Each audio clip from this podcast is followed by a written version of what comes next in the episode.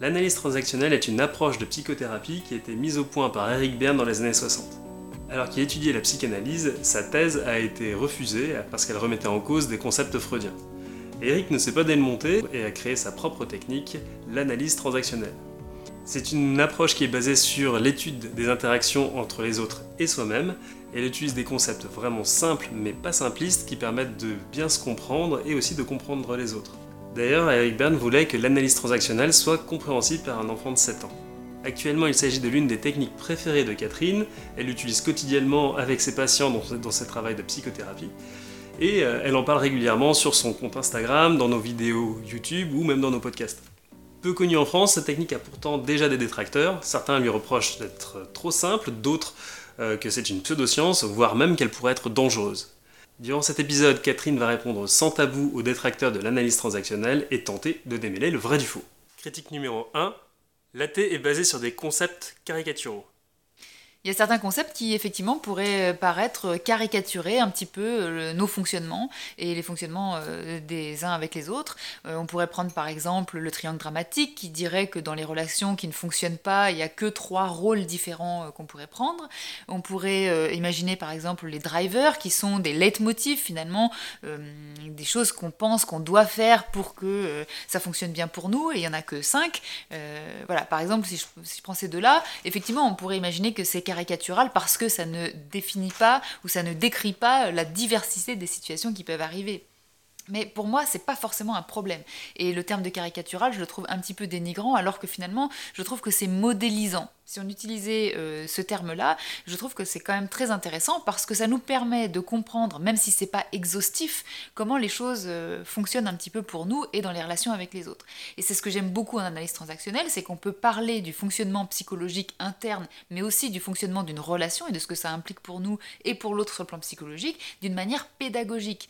Alors pédagogique, ça veut pas toujours dire que c'est euh, exhaustif et que c'est hyper précis. Si vous êtes en train de faire une thèse ou même un master sur une certaine question, oui, là ça va être important de ne pas être dans la vulgarisation. Mais quand vous êtes avec des patients, c'est peut-être pas leur passion ou c'est peut-être pas leur centre d'intérêt premier ou peut-être même ils sont débutants là-dedans. Et je trouve que c'est extrêmement intéressant de donner un modèle d'explication du fonctionnement qui permet d'imager et de symboliser un petit peu ce qui se passe. Mais nous, en tant que euh, psy, ou probablement coach, et aussi les autres personnes qui utilisent l'analyse transactionnelle, parce qu'on n'utilise pas l'analyse transactionnelle que en thérapie, il y a d'autres métiers dans lesquels on peut le faire. Mais en tout cas, nous, en tant que praticiens, euh, on sait que les choses sont plus complexes que ça, mais ça permet de transmettre un certain nombre d'informations, et puis nous, ensuite, on va euh, pousser plus profondément les choses sans forcément tout communiquer, parce que ça n'intéresse pas forcément le patient. Si ça l'intéresse, bien sûr, on peut tout expliquer, mais euh, c'est pas forcément euh, ce qui les intéresse. Eux, eux ce qu'ils veulent, c'est avancer, euh, changer quand ils ont un objectif de changement, et je pense que ça suffit pour eux.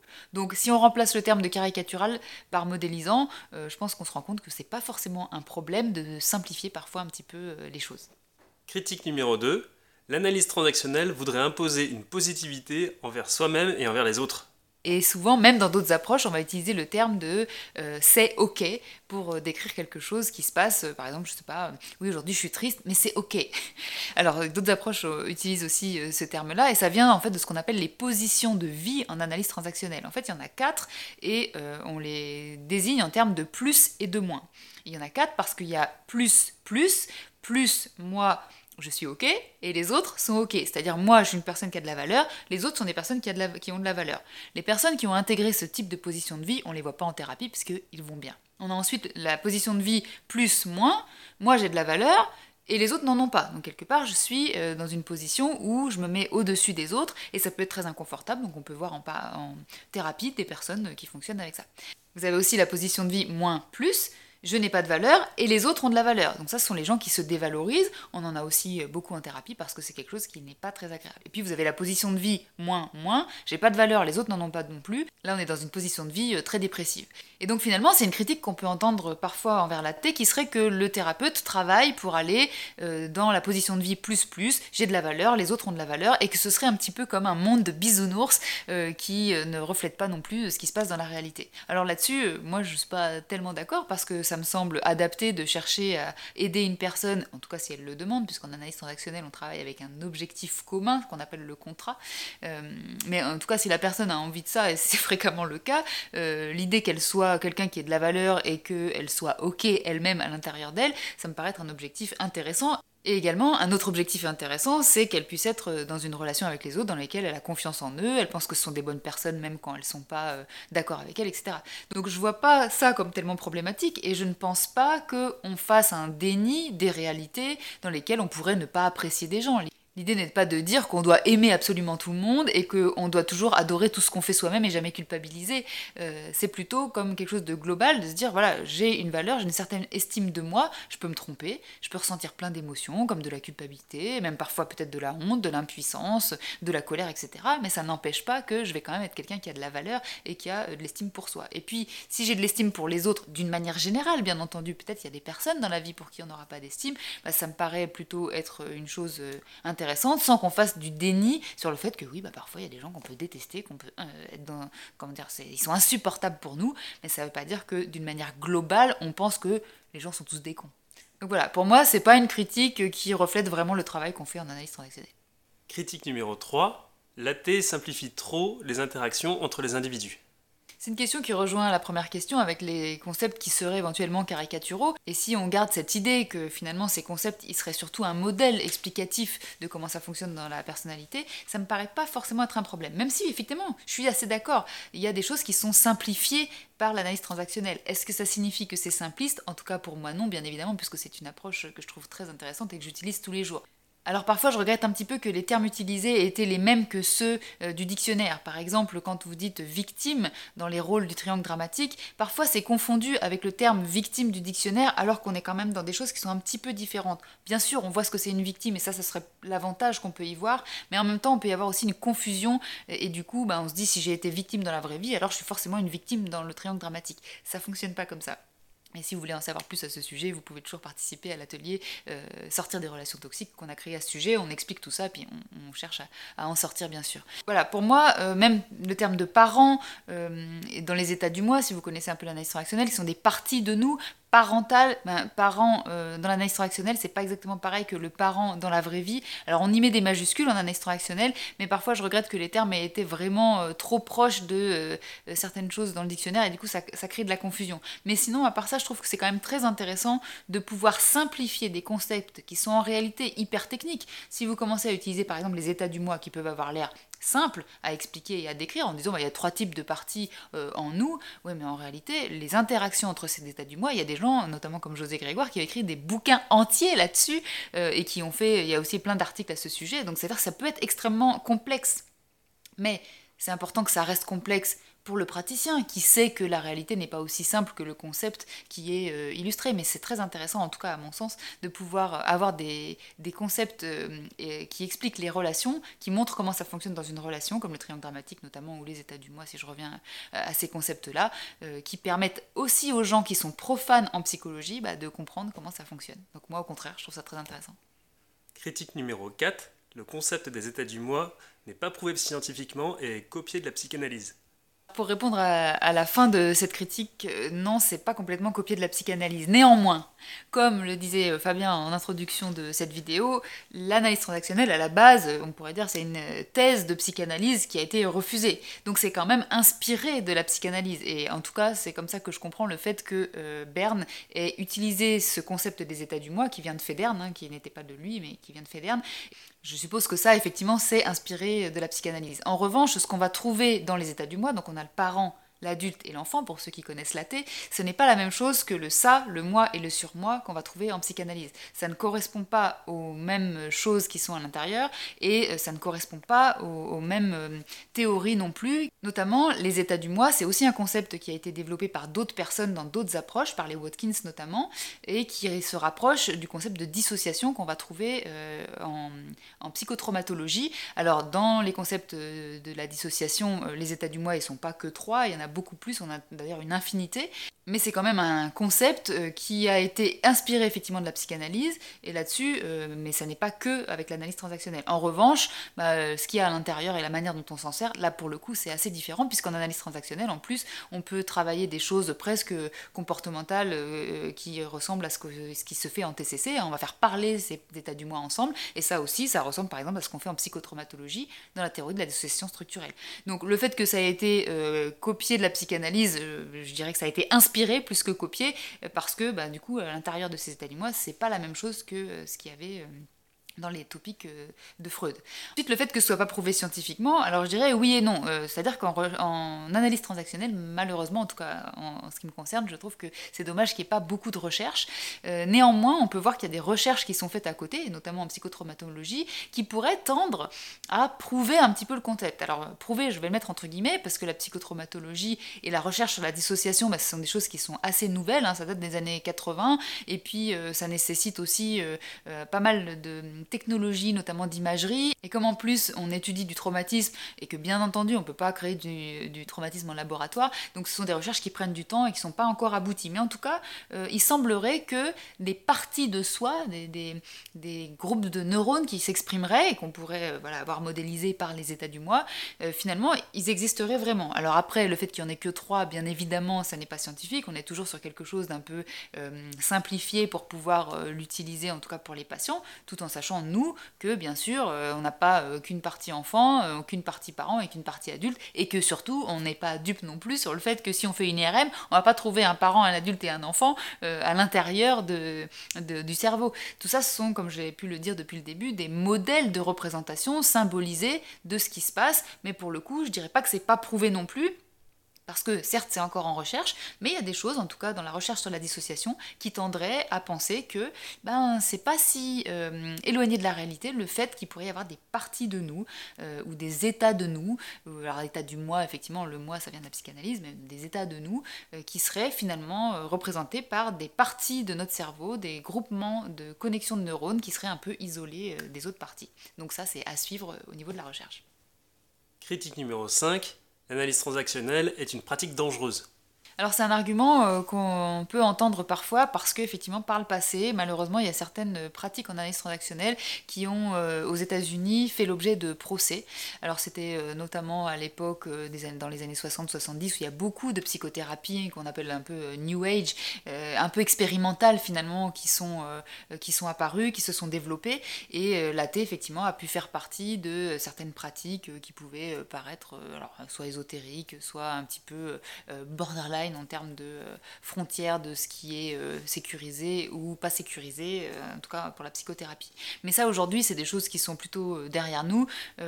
aujourd'hui, l'analyse transactionnelle, elle est assez cadrée. J'ai vraiment le sentiment, en tout cas dans la communauté d'analyse transactionnelle à laquelle j'appartiens, qu'on a pris expérience de ce qui s'est passé pour essayer de faire en sorte que de plus en plus ce soit des pratiques qui ne puissent pas dériver. Je pensais aussi notamment au reparentage, mais le reparentage, c'est pas une technique qui n'est issu que de l'analyse transactionnelle. Hein. Par exemple, dans la thérapie des schémas, pour les personnes qui connaissent, il y a du reparentage. Euh, en psychotraumatologie, on utilise aussi le reparentage. Donc, ce sont des pratiques qui peuvent être dangereuses. Là-dessus, euh, je pense qu'il faut vraiment avoir ça en tête aussi, euh, si elles ne sont pas utilisées correctement. Mais justement, en analyse transactionnelle notamment, je trouve que ça a été assez sécurisé, notamment par des pratiques comme le fait de, faire un contrat avec notre patient, c'est-à-dire qu'on va créer un objectif ensemble. Et parfois, cet objectif, ça peut prendre plusieurs séances pour qu'on soit de ce qu'on est en train de bosser, de ce que souhaite la personne, mais aussi de ce que nous, on est capable d'accompagner en tant que euh, psy ou coach ou, accompagnant. Et puis le fait qu'on fasse euh, de la psychoéducation, donc c'est-à-dire le fait qu'on transmette en analyse transactionnelle hein, beaucoup des concepts, c'est aussi pour ça qu'ils sont euh, simplifiés. ça permet aussi aux patients de savoir ce qu'on est en train de faire et on se positionne pas en tant que gourou ou sachant plus que, le patient. C'est-à-dire que nous, en tant que thérapeute, on est un sachant technique, c'est-à-dire qu'on a des connaissances en psychologie et dans euh, une ou des approches euh, modélisées euh, de, comment fonctionne le psychisme et les relations avec les autres, mais par contre la seule personne qui soit vraiment experte dans sa vie et ses ressentis, c'est notre patient. Donc en fait on est vraiment sur un pied d'égalité, on n'a juste pas les mêmes connaissances et on les partage. Et le patient va partager ce qu'il ressent, ce qu'il vit, ses impressions, etc. Et nous, on va partager aussi nos connaissances et pour lui expliquer ce qu'on est en train de faire. Alors plus ou moins profondément et puis adapté à ses connaissances à lui. Mais euh, vraiment, c'est ce côté psychoéducatif que j'apprécie beaucoup en analyse transactionnelle, mais aussi en, psychotraumatologie où c'est des choses qu'on fait euh, beaucoup. Critique numéro 6, l'analyse transactionnelle est surveillée par la MIVILUD, la mission interministérielle de lutte contre les dérives sectaires. Alors oui, c'est vrai et c'est quelque chose euh, qu'on nous dit souvent, mais alors euh, je vais vous donner ma vision des choses et puis vous pourrez me dire si ça vous paraît toujours euh, si problématique que ça. Donc l'analyse transactionnelle n'est pas la seule à être suivie par la Mivilude parce que en fait la plupart des approches de psychothérapie sont difficilement prouvables, en tout cas à ce jour, j'en reparlerai bientôt dans des vidéos, et du coup ben, elles peuvent être, si elles sont mal utilisées ou utilisées par des mauvaises personnes, on pourrait dire, elles pourraient être dangereuses. C'est le cas aussi de l'EMDR. Si vous regardez euh, les rapports de la Mivilude, il y a l'EMDR, il y a l'hypnose, il y a tout un tas de choses euh, aussi énergétiques. Et je trouve que ça ne signifie pas que ce sont des pratiques qui ne sont pas valables. Ça signifie que ce sont des pratiques qui sont potentiellement dangereuses. Et là-dessus, il se trouve que je suis d'accord. Je suis d'accord, il y a des pratiques, notamment je disais comme le reparentage, quand vous avez une personne en situation de vulnérabilité, si vous êtes quelqu'un de mal intentionné, effectivement, ça peut être problématique. Donc je trouve finalement intéressant que ce soit quand même surveillé pour qu'on vérifie qu'on ne fasse pas n'importe quoi, euh, mais ça ne signifie pas que c'est pas valable. Parce que si c'est bien utilisé, en revanche, bah, il n'y a pas de problème, et même ça peut être extrêmement euh, guérissant. Donc on parle de lutte contre des dérives possibles, mais ça ne veut pas dire que nécessairement l'approche en elle-même, euh, c'est une secte ou c'est un problème ou c'est dangereux. Ça signifie que effectivement, on est dans une approche qui est euh, pas forcément hyper cadrée, pas forcément hyper scientifique parce que bah, c'est trop difficile à ce jour à prouver, et du coup, ben, il peut y avoir des problèmes si c'est euh, mal utilisé. Donc moi, je vois pas forcément ça comme un argument qui signifierait ça veut dire que c'est nul. Non, ça signifie que c'est très important de se former, je le redis, d'être supervisé et de se poser toujours des questions sur son positionnement par rapport au patient pour être sûr de ne pas être dans une posture de gourou ou de dictateur qui impose à son patient euh, des choses qu'il n'a pas envie euh, euh, du tout ou même qui pourraient lui faire du mal. Critique numéro 7. L'analyse transactionnelle serait une pseudoscience. Alors cette critique-là, elle veut signifier souvent que donc l'AT euh, n'est pas scientifique et que du coup c'est une théorie euh, euh, auto-validante, c'est-à-dire qu'il se valide elle-même. Là-dessus, ben, j'ai envie de vous dire oui, mais quel est le problème? C'est-à-dire que, comme j'ai pu le dire, il y a malheureusement, à mon sens, pas de recherche en analyse transactionnelle ou très peu. néanmoins, ça ne veut pas dire que c'est le cas pour toutes les approches de thérapie et donc il y a des approches qui peuvent nous permettre de valider ou d'invalider certaines choses en analyse transactionnelle. Donc ce n'est pas une science, d'accord? Là-dessus, je tout à fait d'accord.